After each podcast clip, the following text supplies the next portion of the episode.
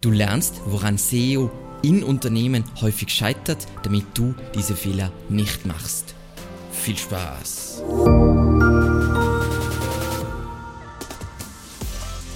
Mein Name ist Alexander Russ und SEO ist mein täglich Brot. Wir quatschen auf diesem Kanal über SEO und Content Marketing. Wenn du lernen willst, wie du nachhaltig Kunden über deine Website gewinnen kannst, dann abonniere jetzt gleich diesen Kanal.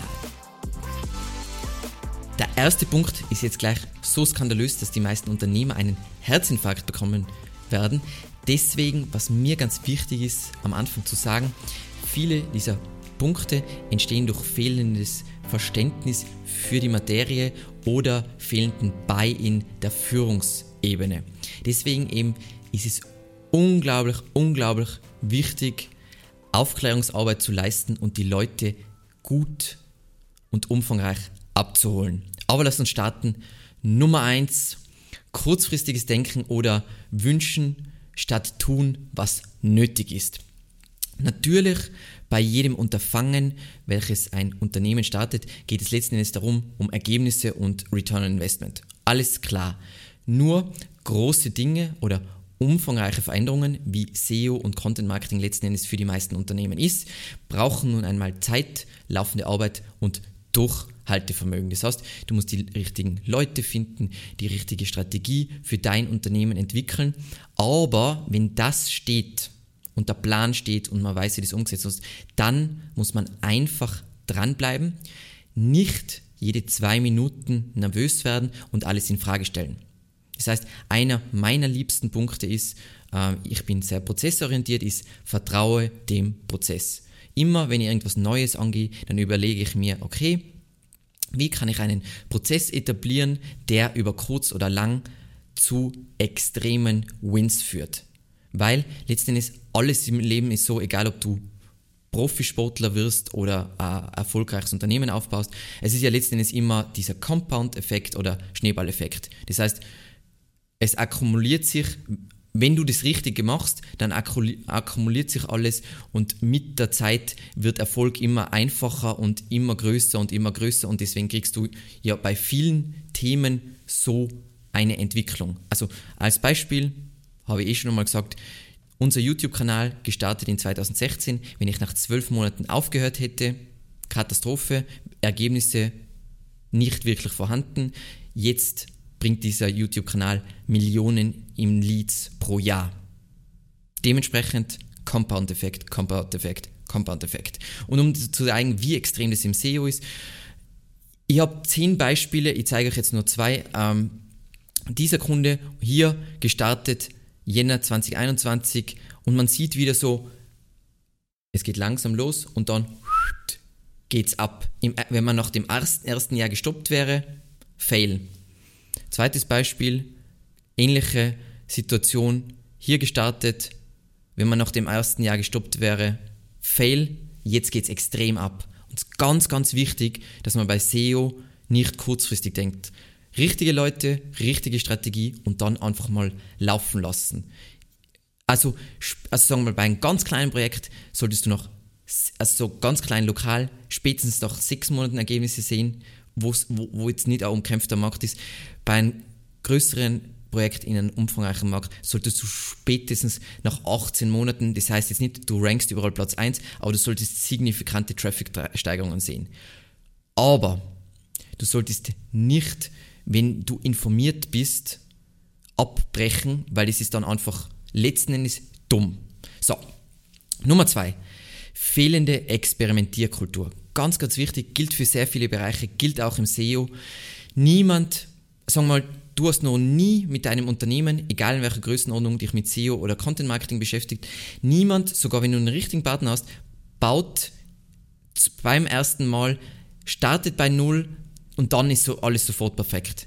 Man muss immer ausprobieren und nachoptimieren. So entdeckt man nach und nach, was in deinem spezifischen Bereich, in deinem spezifischen Fall, in deinem Unternehmen am besten funktioniert, wo das meiste Geld verdient wird und kann seinen Ansatz perfektionieren. Ohne diese Art von Kultur, alles muss sofort perfekt sein, weil wir haben diese Agentur und wir zahlen da Geld dafür, das ist einfach eine unrealistische Einschätzung der Welt Und wenn du keinen Kontakt mehr hast mit der Realität, dann bist du ja als Unternehmer in extremer Gefahr. So, Nummer drei. SEO ist Wunschkonzert. Ist ganz schwierig, ähm, wenn Leute mit anderen Marketingmaßnahmen zu tun haben. Ähm, dann haben sie oft das Gefühl, sie können jetzt bestimmen, wie es laufen wird. Aber SEO hat ganz klare Grundsätze. Sowas wie der Grundsatz, wenn man jetzt hier lebt, gibt es Gravitation. Und auch wenn ich mir wünsche, dass es keine Gravitation gibt, dann gibt es weiterhin Gravitation. Ich kann mir einreden, es gibt keine Gravitation, aber es gibt sie ja trotzdem. Und es gibt einfach Dinge, die funktionieren und Dinge, die nicht funktionieren. Und es ist nicht so wie bei zum Beispiel Google Ads. Du schaltest deine Google Ads und schaltest die Ads auf die falsche Seite, auf deiner Webseite. Und die einzige Strafe, die du gewissermaßen bekommst, ist ein höherer Klickpreis. Sondern bei SEO ist es so, wenn du die Grundsätze nicht befolgst, dann rankst du einfach gar nicht. Oder grottenschlecht, wo du niemals Traffic kriegst. Und egal, du kannst dir nicht wünschen, wie deine Kunden suchen, sondern du wirst dich damit abfinden müssen, wie sie basierend auf Daten, basierend auf Google tatsächlich suchen. Und das schmerzt im Herzen, aber dein Befinden, deine Vorstellungen spielen für erfolgreiches SEO leider keine Rolle. Nummer 4. Ganz, ganz, ganz, ganz, ganz wichtiger Punkt. Make and Sell statt Konsumentenzentrierung. Die meisten Unternehmen betrachten jede Marketingmaßnahme als ein Push-Marketing. Das heißt, ich kann sagen, ich habe jetzt ein Produkt entwickelt, was keiner haben will und jetzt mache ich Marketing dafür und irgendwie lässt sich das verkaufen. Nur wenn man jetzt SEO betrachtet, dann ist das ja inbound bzw. pull. Das heißt, wenn das nicht dem entspricht, was User haben wollen, dann kann ich nichts machen, um denen das reinzurammen, sondern dann wird es einfach nicht funktionieren. Und das ist eben ganz wichtig. Deswegen ist es oft sinnvoll, einen externen SEO-Partner zu haben, weil du hast diese Firmensicht, die gefärbt ist durch, wie deine Firma deine Welt sieht.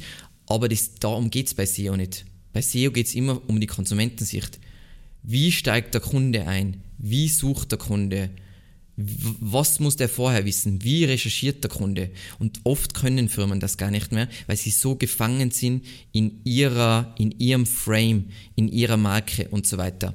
Weil Google ist letzten Endes nur ein Spiegel, der datenbasiert zeigt, was User wollen. Das heißt, wenn du ein, Google, äh, ein Suchergebnis googelst und du siehst die Ergebnisse, dann siehst du, ah, die meisten User wollen hier was kaufen, das heißt, der rankt der Kategorieseite auf Platz 1 und dann auf Platz 4 ranken zum Beispiel 4, 5, 6 in Ratgeber. Okay, ein Teil der Nutzer will hier vielleicht auch Informationen haben, aber wenn ich ganz nach vorne will, dann brauche ich diese Kategorieseite, um hier zu ranken. Das heißt, ganz wichtig, Google ist das coolste Recherchetool was es auf der Welt gibt. Wenn du die organischen Suche anschaust, dann weißt du zu einer Suchanfrage, wie viel Suchvolumen hat es, wie viele Leute suchen es pro Monat und was wollen die haben. Und es ist schon segmentiert in, also schon unterteilt, die meisten wollen das, die zweitmeisten wollen das, die drittmeisten wollen das. Das heißt, mindblowing für eine Firma. Das heißt, Google zeigt dir genau die Absicht der Menschen zu einer Suchanfrage, also zu einer bestimmten Nachfrage. Passt. Nummer 5, ist wieder ein harter Punkt. Bitte mir nicht übel nehmen, aber es ist, wie es ist. Weniger als 50% des nötigen Budgets, aber dafür 200% der Erwartungen. So.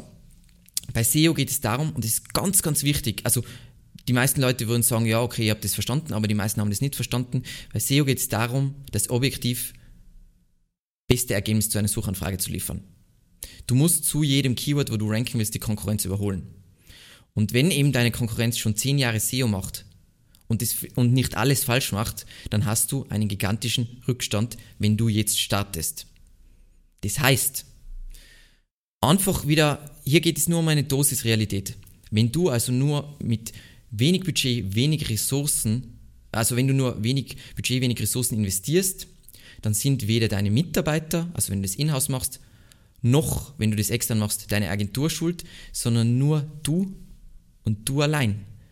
Weil wenn du zu wenig, dann, dann bringt es nichts. Also das ist ja das, was ich auch immer an, an Agenturen so bemängle, ist, du musst Kunden eine realistische Einschätzung geben, was nötig ist, um mitspielen zu können. Darum geht's. Und wenn der Kunde dann sagt, ja, aber ich will es nur um 300 Euro und du sagst, aber es kostet 10.000 Euro pro Monat, dann musst du sagen, okay, dann können wir das nicht machen. Und nicht dann diesen Kunden nehmen, der sich in dieser Traumwelt befindet. Ganz wichtig. So, Eben meiner Meinung nach der häufigste Grund, dass SEO scheitert und das einen schlechten Ruf hat. Viele Agenturen meiner Meinung nach machen gar nicht schlechte Arbeit, nur sie nehmen zu kleine Budgets für zu schwierige Projekte und dann sehen sie immer blöd aus. Fail. So, Nummer 6. Nicht-SEO-Faktoren, die Auswirkungen auf deine SEO haben, ignorieren. Die Nicht-SEO-Faktoren, die Einfluss auf deine Rankings haben, egal ob du das hören willst oder nicht, und die aber nicht klassische SEO-Maßnahmen sind, sind Markenstärke, Reputation und Vertrauenswürdigkeit, eben alles bezogen auf deine Marke, Expertise, Qualität der Produkte oder Leistungen, Offline- und Online-Marketing-Mix und wahrgenommene Nutzer- und Kundenerfahrung. Und diese Punkte, wenn du SEO machst, aber du bist scheiße und was du verkaufst ist scheiße, dann kann das SEO die beste SEO der Welt sein, bestes Content Marketing, dann wird es nicht funktionieren. Weil diese Faktoren dann, es kann ein bisschen funktionieren, aber es wird nicht extrem funktionieren. Nummer 7, es, ist, äh, es geht nichts online. Ganz wichtig, wenn man SEO macht, ähm, das wird einfach oft vergessen, äh, vor allem bei größeren Unternehmen. Nur Arbeit, sagen wir mal, Content, der kreiert wird, der tatsächlich online geht und für den Googlebot zugänglich ist, kann zu Ergebnissen führen. Alles, alles andere Gespräche, Präsentationen, kreative Masturbation etc. führen nicht zu besseren Google-Rankings. Und ich sage nicht, diese Sachen sind sinnlos, weil es ist voll wichtig. Kommunikation ist das Wichtigste auf der Welt. Nur Gespräche, Präsentationen, kreative Masturbation haben keine Auswirkungen auf deine Google-Rankings. Wenn du 100 Stunden Budget hast, sagen wir jetzt mal, und du investierst 90 dieser Stunden in diese drei Punkte, dann wirst du für nichts ranken, weil die 10 Stunden werden die dann nicht mehr rausreißen. Und der letzte Punkt, Punkt Nummer 8, fehlende Entwicklerressourcen. So oft, und ich weiß, es gibt Fachkräftemangel und das ist voller Problem. Ähm, und ich sage auch nicht, man muss das jetzt magisch lösen, aber sagen wir mal, du hast massive technische Probleme auf deiner Webseite, im URL-Management, mit, äh, mit die Ladezeiten, im Seitenaufbau, was auch immer. Also was, was wirklich Auswirkungen auf die Rankings hat. Wenn du das nicht fixt, dann werden alle SEO-Maßnahmen gewissermaßen gehemmt, weil es geht ja immer technisches Fundament, darauf baue ich Content und Links auf, bam, Ergebnisse. Aber wenn dieses technische Fundament nicht sauber ist, weil du einfach keine Entwicklerressourcen hast, dann kann es sein, dass SEO scheitert und dann scheitert es einfach an dem.